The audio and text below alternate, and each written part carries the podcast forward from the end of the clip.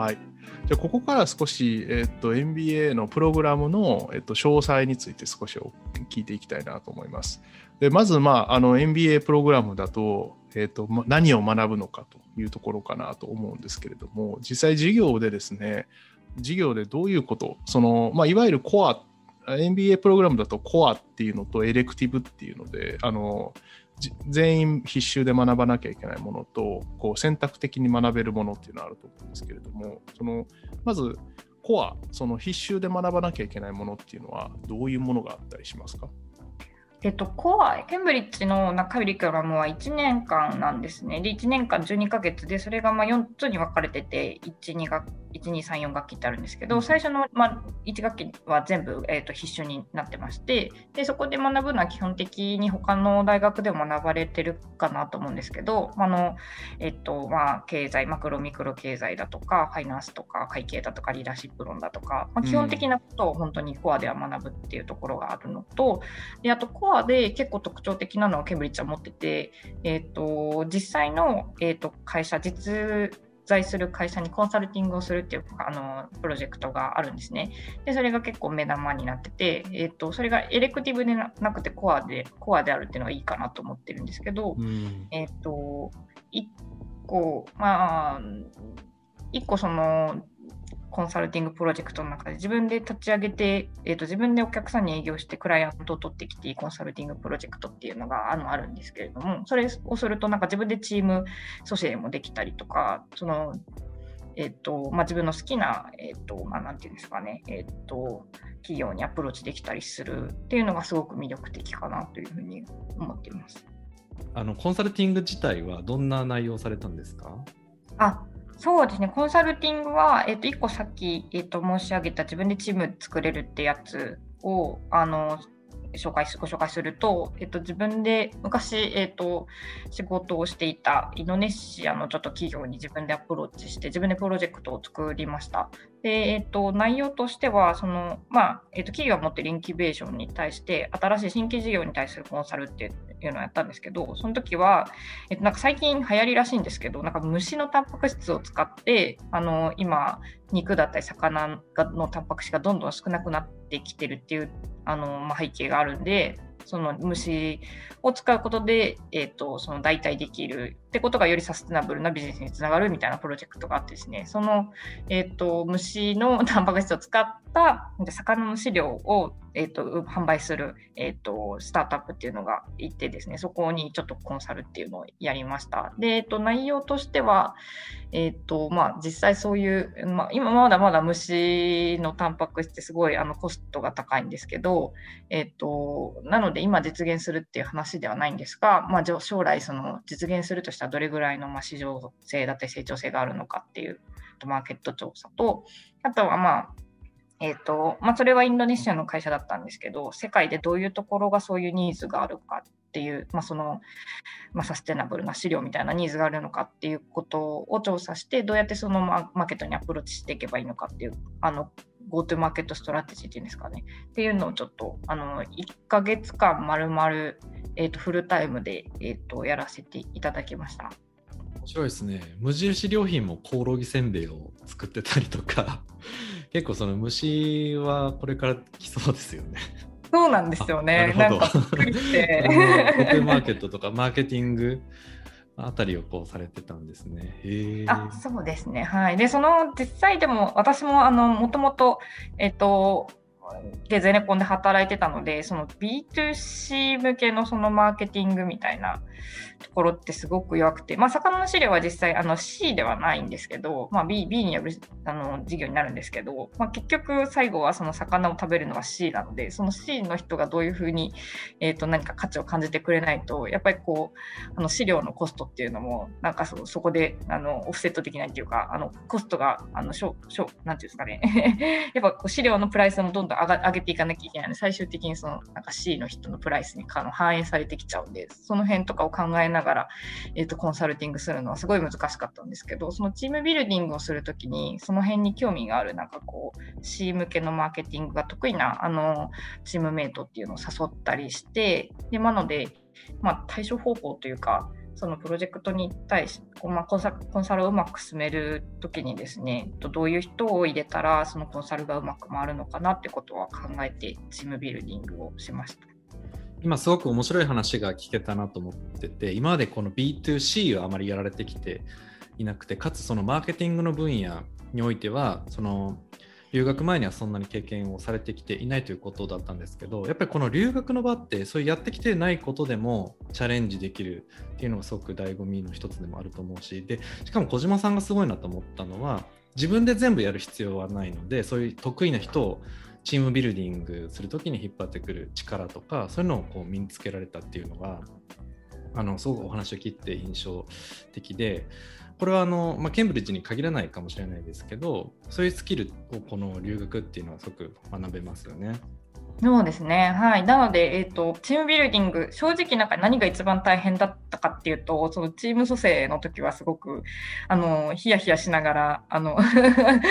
営業し、みんなにアプローチしてたんですけど、やっぱこう、一気にこう、こういうプロジェクトがあるんで、興味ある人集まってとか言うと、なんかこういろんな人が興味あるだけで集まってきちゃってもやっぱりプロジェクトがうまくいかないんじゃないかって思ったりもしてたのでちょっと個別にこういう人があの自分が一緒にチームになってほしいなって人にアプローチをしたいですとかね、えてとか、あとはそのチームが蘇生しないとお客さんにも同時にあのアプローチしてるので、お客さんがこう、チームがない中でこう、なんていうんですかね、じゃあいい、あなたたちにそのコンサルやらせていいよって言ってくれたりしないので、こう、なんかチーム組成の状況と、あとお客さんのこう反応を同時にこう並行で進めるみたいなのが結構、それを2、3か月ぐらいやってたんですけど、結構それが大変でしたね。おっしゃる通り。いや、すごい、あの、すごいいい経験されてますね、本当に。なんか、あの、僕の印象でも、あの、こちらでも、なんていうか、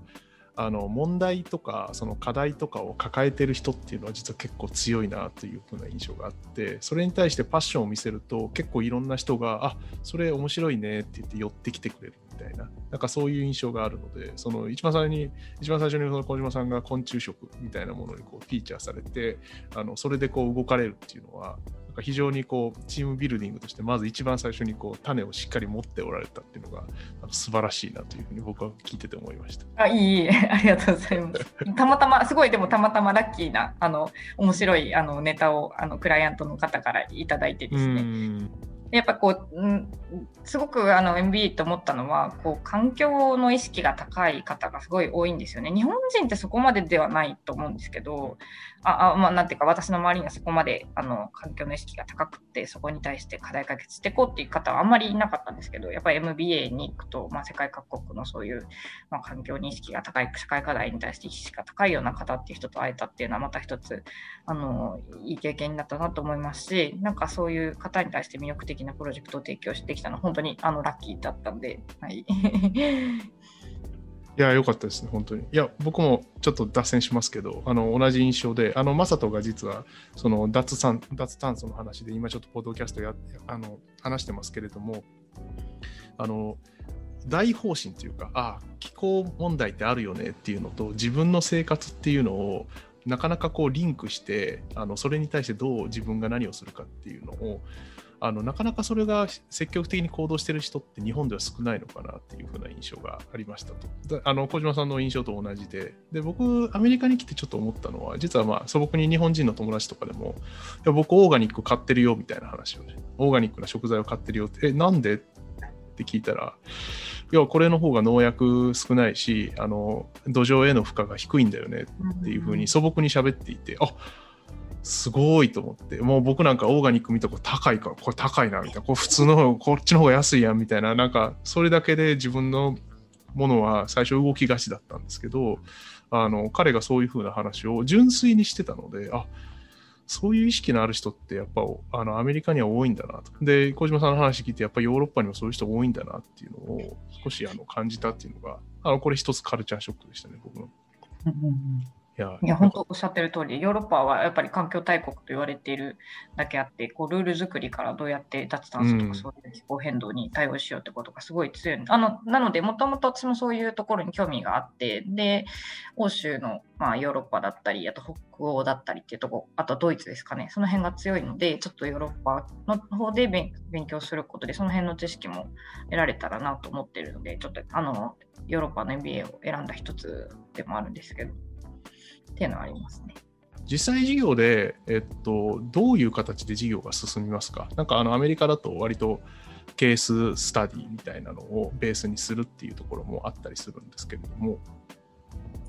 えーと、ケンブリッジで言われているのが、えーと、実践的っていうのをすごく言われているんですね。で、実際その通りで、先ほどちょっと申し上げた通り、えーと、実プロジェクトというか、まあ、実企業へのコンサルティングのあの科目が必修で2個ありますよと。で、他にも、えーとまあ、コンペの機会とかもたくさんあったりとか、あとはそうですね、まあ、何かしらアウトプットを発表したりとか、アウトプットの機会がすごい多い印象なんですをがあります。それはちょっとプログラム全体として言えることなんですけど、で個別の,、まあ、あの科目については、まあ、ケースバイケースというか、ケースをいろいろあのたくさん使用されるあのクラスもあれば、あまりケースは使用しないで先生が作ってきた何か課題に対して、えっと、みんなグループワーキングするっていうあの授業もあれば、まあ、ケースバイケースっていう感じではありますね。ただ、なんかそのハーバードとかイエセとかは結構、まあ、グループワークで夜遅くまでケースをみんなで考えるっていうようなあの印象があったりすると皆さん思うんですけど、まあ、そういう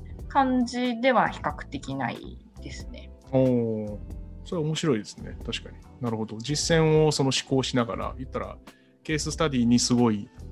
なんか注力してグループワークさせるというよりは、あの、一人一人の学びをこう上げる、実践的に上げるっていうのはちょっと面白いですね。確かに。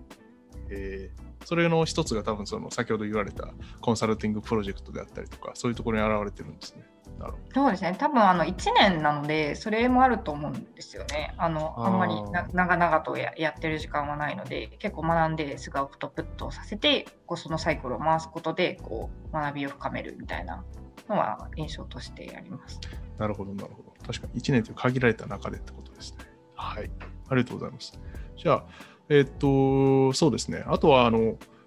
事業をですね、その、えっと、MIT だと、なんかサーティフィケートっていうのがありまして、あの、こういう事業を取ると、まあ、あなたは、例えばビジネスアナリティクスにあなたは強いですよみたいな、こう証明書みたいなのもらえたりするんですけど、そういう特徴みたいなのって、ケンブリッジ MBA にはあったりしますか？あはい、あのケンブリッジもそういう certificate みたいなのはあって、で、えーと、それは選択科目でどれを選ぶかで決まるんですけど、えーと、あるのある certificate が、えーと、8つぐらいあるんですけど、アントレプレナーと、そうですね、アントレプレナー、えー、とファイナンス、コンサルティングもあったかな、えー、とすみません、ちょっとちゃんと思い出せないですけど、えー、とあとはヘルスケア、エネルギー、えー、ととあとはアートとデジタルとかがありまして、でえーとまあ、それに特化したような授業っていうのをちゃんとエレクティブで提供してくれてまして、例えばアントレ、私はちょっとあの新規事業開発とかをあのやりたかったので、アントレを取ったんですけど、アントレだと、えーと、例えば M&A とか、あとは、えっと、ベンチャーキャピタルの考え方とか、あとは、えーと、事業の、まあ、スタートアップの自分の会社の作り方とか、まあ、そういう事業から、えーと、いろいろ選べたりするのがありますね。なので、それを取ると、まあ、あなたはアントレプレナーシップの certificate が取れましたよっていうことを、まあ、レジュメにかけるっていうのがありますね。なるほど。そう、やっぱりそういうこう、あれなんですね。結構その certificate の分野が多いなっていうのが結構面白かったです。確かに。そのデジタルとか、あの、グローバルとか、まあエネルギーっていうのもあると思うんですけど、そういうのは確かにこう最近の流行りのものをちゃんと捉えて。そうです。なので結構それはなんか、まあ私みたいな社費というよりは、その就活にかけるみたいな、やっぱり皆さんそういうの気にされて、で、就活先にどういうふうにアピールしたいかで取られてるみたいですね。なるほど。はい。では、えっと、具体的に面白かった事業っていうのは、なんかどういうものがありました。であの実際にあの先ほどのコンサルティングプロジェクトっていうのは多分一つ非常に印象に残ってるものかなと思うんですけれども他に何かこう少し印象に残ってる事業とかあったりしました？あそうですね、あとは、えっと、ベンチャーのさっきちょっとあのお話ししたベンチャーファイナンス、VC の考え方を学ぶ授業っていうのが、教授がすごい良くて、私は結構気に入ってまして、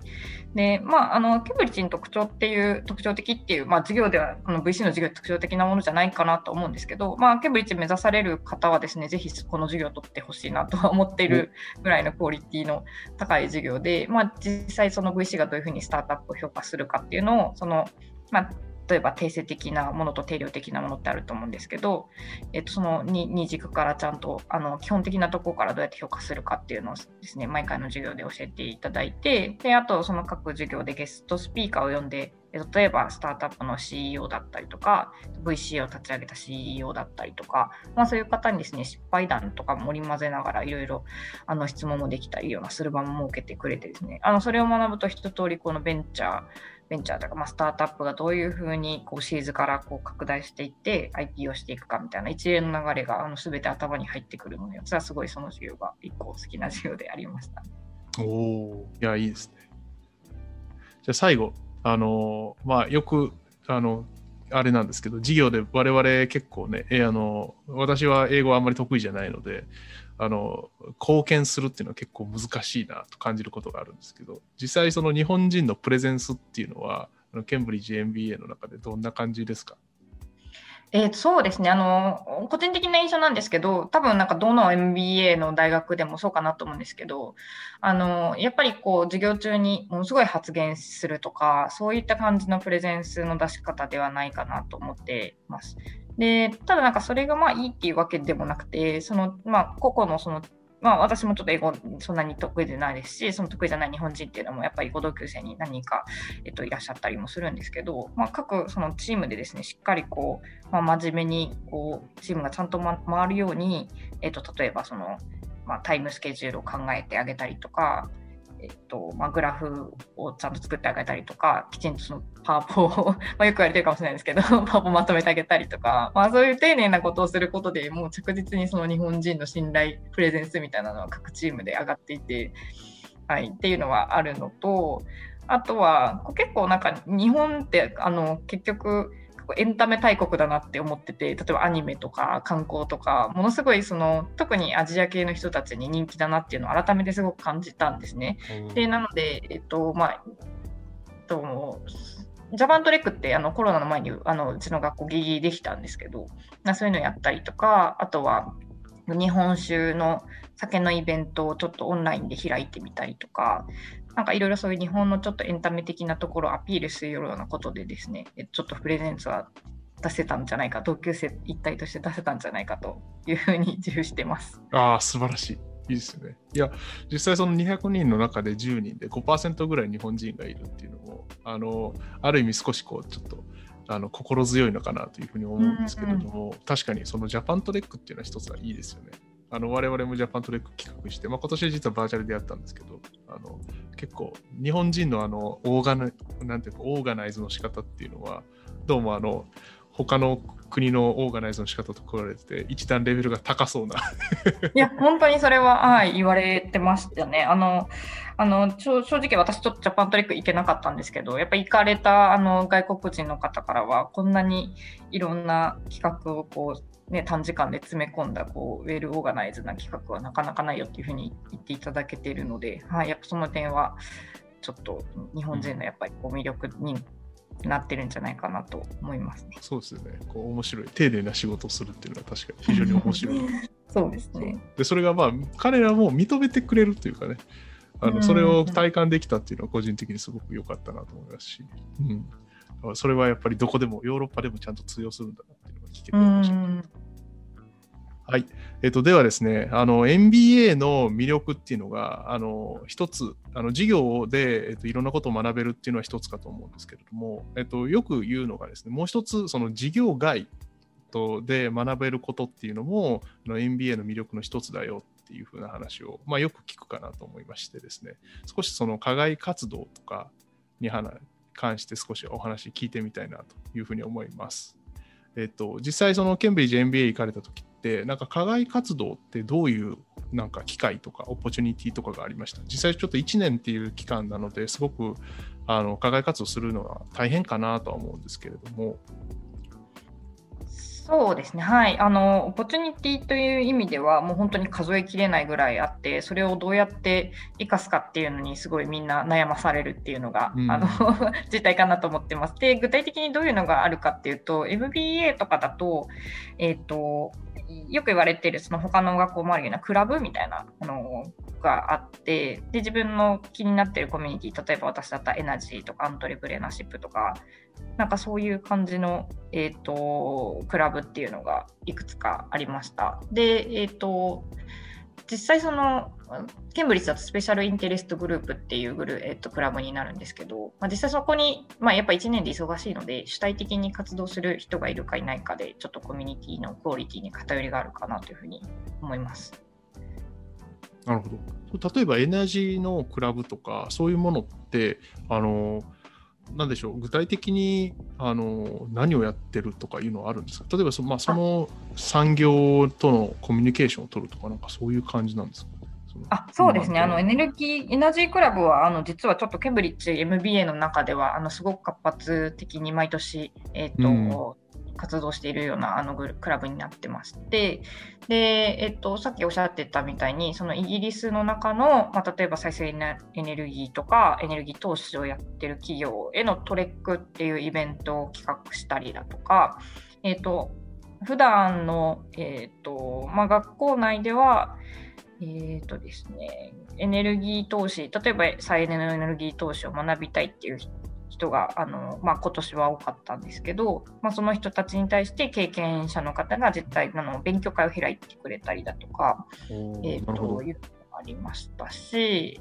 えーと、あと一番大きいのが、えーと、エネルギーエネルギーの、まあ、カンファレンスっていうのを開いておりましてでそのゲストスピーカーとか他の学部の、えっと、方をですね、えっと、招いたりとか、えっと、して、まあ、今年はそのオンラインで開催することになったんですけど、まあ、各トピックを、えっと、3日間ですかね、にわたって、えっと、喋ってもらうっていうことをしていました。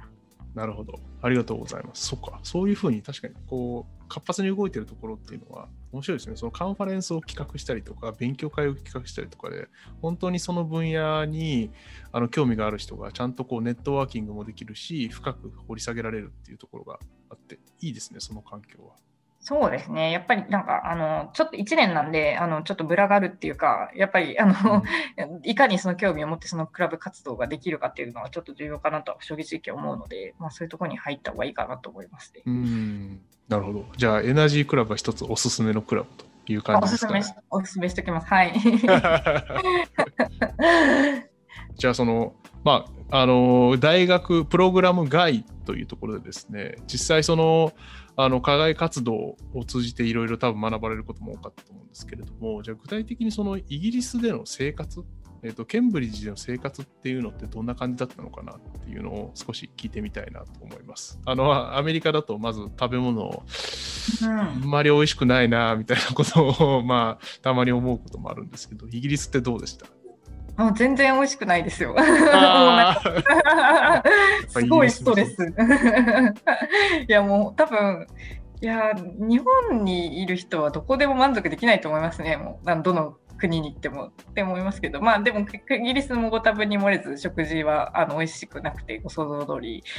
でもまあ、えっと一応アジアのスーパーがあったりですとか、あとはまああのインターナショナルあのコミュニティなんで中華があったりとか、あのアジア料理があったりとかして、まあそれを食べて生きていくしかないっていう感じでしたけど、まあたまにロンドンとか、ロンドンも近いんで1時間ぐらいで行けるんですけど、ロンドンに行ってたまに美味しいもの食べるとか、そういう感じで生きてました。ああ、なるほど。確かに。かロンドン、あの、全然別の方から聞いたんですけど、ロンドンに行くと、そのちゃんと中華料理がすごい美味しいとか、なんかその、あの、いう話を聞きましたね。いや、本当あそういえばなんかその、今思い出しましたけど、カレーは美味しいです。あの、インド人がやっぱりたくさんいるので、カレーめちゃめちゃ美味しいです、ああ、そっか。植民地だったその影響が強いんですね。なるほど。そうですね、はい。カレーは美味しい。これはあれですね。イギリスに行った時に。食べた方がいい一つですね。本当ですね。はい。あありがとうございます。じゃあ、あの、もう一つ気になるのは、やっぱりこう文化的なところっていうのが気になります。あの、あまあ、アメリカだともちろんね、あの、多様な分、多様なところがあって、建国からそもそも300年も経ってないので、全然あれなんですけど、ヨーロッパ、まあ、特にイギリスってすごい長い文化がある、あの、歴史があるかなと思っていて、あの、少しなんていうか、印象に残った文化的な、例えば日本との差異であるとか、がいろいろあったりしますか、あそうですね、えっと、伝統的なものっていうことに関しては、あのさっき言ってたその昔からの学校の運用の方法をちょっとなんか残し守っていくみたいな、そういうなんか昔からのなんか歴史を守るっていう文化すごい残っているのかなというふうに思うんですけど、私は個人的には意外となんかこう、まあ、新しいもの好きだったりとか、えっと、結構ですね、あのフィンテックとかめちゃめちゃ進んでて、えっと、キャッシュレスだったりするんですね、基本的には。えー、で多分なんかユーロがあるからだと思うんですけど、あのどこに国に行ってもすぐ、まあイギリスはポンドなんですけど、それと互換性があるようなあのキャッシュカードがあったりとか、デビットカードがあったりとか、なので全然もうあの現金は使わなかったっていうぐらい、あのすごい楽ちんだったりとかですね。えっ、と、あとは、まあちょっと話は変わりますけど、えっ、と、環境への意識っていうのはすごくものすごい高いなというふうに思いましたね。あ先ほどおっしゃってたそのサステナビリティっていうへの観点とかそそういうことですかね。なるほど。確かにそこはやっぱり日本と結構違う感じがありもうあますよね。のデモとかもすごいんですよね。あの月週1ぐらいであの学生だったりとか周りに住んでる市民の方々が、まあ、脱炭素していこうみたいなデモを、ね、練り歩いたりするみたいなところはですね結構過激とも言えるぐらい、えっと、すごくってですねその辺はすごくびっくりしましたね。やっぱ日本人とはそういうふうに主張するっていう文化はなかなか日本ではないと思うんですけど。うんその辺はイギリスはあの全然ちょっと、まあ、結構逆なのかなという印象はありましたね。なるほど。あでもそれはすごいですね。確かに。あのこっちではあのブラック・ライブズ・マターとか、アメリカだとブラック・ライブズ・マターとか、今だと、ね、あのアジアンヘイトに対するデモとかいうのが起こってはいるのは事実で、まあ、ケンブリッジで、あのあすみません、こっちもケンブリッジなのであれですけど、えっと、あのボボストン付近ですごいデモが行われているかっていうと、そんなに頻繁には行われている印象はないんですよね、そういう意味だと。うん、なので、確かにこう、あの面白いですね。しかも環境に対するデモとか、その主張ってそんなに強くない気がアメリカではするので、確かにその環境に対する意識っていうのが、あのケンブリッジ、まあ、そのイギリスでは高いっていうのが、それ象徴的ですね。確かに。うんうんそうですね。面白い。ありがとうございます。では少しこうちょっとあの総括的な、えっと、ご質問になるんですけれども実際今、えっと、留学を1年されて今あの会社に戻られて、と、仕事をされているというところでこの留学っていうのを振り返ってですね実際留学してみて非常に良かった、まあ、特にですね期待あこれ期待以上だったなっていうこととか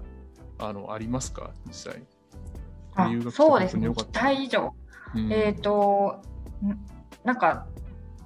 期待してた、もともと期待し、そんなにそこについて、えっと、多分重点を置いていなかったっていうのもあるかもしれないですけど、なんかその同級生がですね、もともと、持っているバックグラウンドっていうのを生かしている、まあ、いらっしゃるっていうのはもちろんなんですけど、その、まあ、新しいこととかに対してもすごく積極的だったりとか、視野が広かったりとかして、で、えっ、と、まあ、その同級生に学ぶっていうことがすごく多かったなというふうに思ってます。で、それがすごい期待以上だったかなと思っていますね。で、結構、えっ、と、まあ、ケンブリッジって、あの、学生街なんで、本当に、えっと、毎日。で、しかも結構小さいコミュニティなので、毎日のように学生と、まあ、お昼食べたり、あの、飲みに行ったりとか、まあ、もちろん、授業中にあったりとかもするんですけど、まあ、その授業外のところで関わる機会ってものすごく多くてですね。で、そこで、こう、ちょっと、あの、ビジネスじゃない、その、その祖国の、まあ、ちょっと政治的な話だとか、まあ、経済的な話だとか、そういう、なんか、まあ、多様な話を聞けるっていうのは自分の視野がものすごく広がったっていうのは、えっと、個人的にはすごく期待を持ったことだなというふうに思います。うんはい、それは本当に僕も共感するところで、こちらのクラスメートでもやっぱりそうですよね。あのまあ、僕ら、割とミッドキャリア向けなので、えっと、その企業での経験も強いし、あのエンジニアリングで結構苦労したこととかいう話も全然するので、彼らの話は役に立ちますし、そう、まさにその、自分たちの祖国で何が起こっているかっていう話、絶対普通聞けないですもんね、日本にいたらね。うん、これは視野が広がって面白かったです、ありがとうございます。じゃあ逆に、ちょっと残念だったなみたいなことって正直あったりします？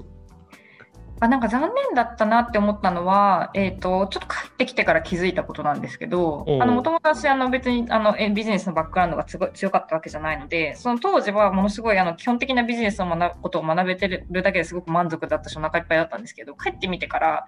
えー、とやっぱりこうデジタルを使ってどういうふうにビジネス化していくかっていうのがやっぱ今主流になってきてるわけじゃないですか。そういうののケースとか、えーと、感覚ってあんまりなかったなっていうのを今、今更気づいていて、でやっぱりそういうのってこうテックが強いような、えっとまあ、大学、まあ、と特にそのカリフォルニアとかああいうとことかの方が強いのかなってちょっと思ったりはしますね。ああなるほどなるほど。実際にこうそうですねデジタル系っていうところでまあね期間が1年っていうところで結構短いっていうのも多分あの大変なところなのかなっていう感じはするんですけれども、うん、なるほどありがとうございます。えっ、ー、と多分私がそのデジタルっていうところに特化していろいろ活動していなかっただけかもしれないので、もちろんあのそういう、えっと、研究されているような学部があったりとか、まあ、デジタル機に特化した授業もあるのであの、そういうところをですね自分的に積極的に見つけていかないと逆に言うとこう自分が得られる情報っていうのはあの得られないと思うし、なので結局自分の興味ある範囲しか得られないっていうことが意外と多いのかもしれないですね。1年なので。うん確かに確かに。まあ、なので、もしかしたらあのえーと、サーティフィケートでしたっけ、コンセントレーションでしたっけ、うん、で、そのデジタルがもしあるのであれば、そういうのを、まあ、もしかしたら取ってみるのも一つ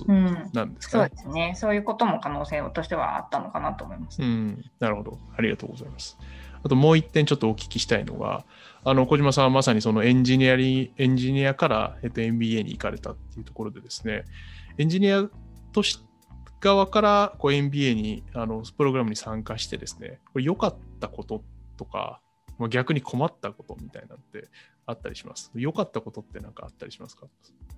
えっ、と、良かったことと、あ、なんかそのエンジニアだからなんか私的になんかすごく活かせたみたいな何かこう同級生に貢献できたみたいなのは正直あのあんまりなかったかなって思ってはいます。やっぱり全然関係ないあの学問なんじゃないかなと思うんですけど、えっ、ー、と、とはいえそのやっぱエンジニアリングバックグラウンドの人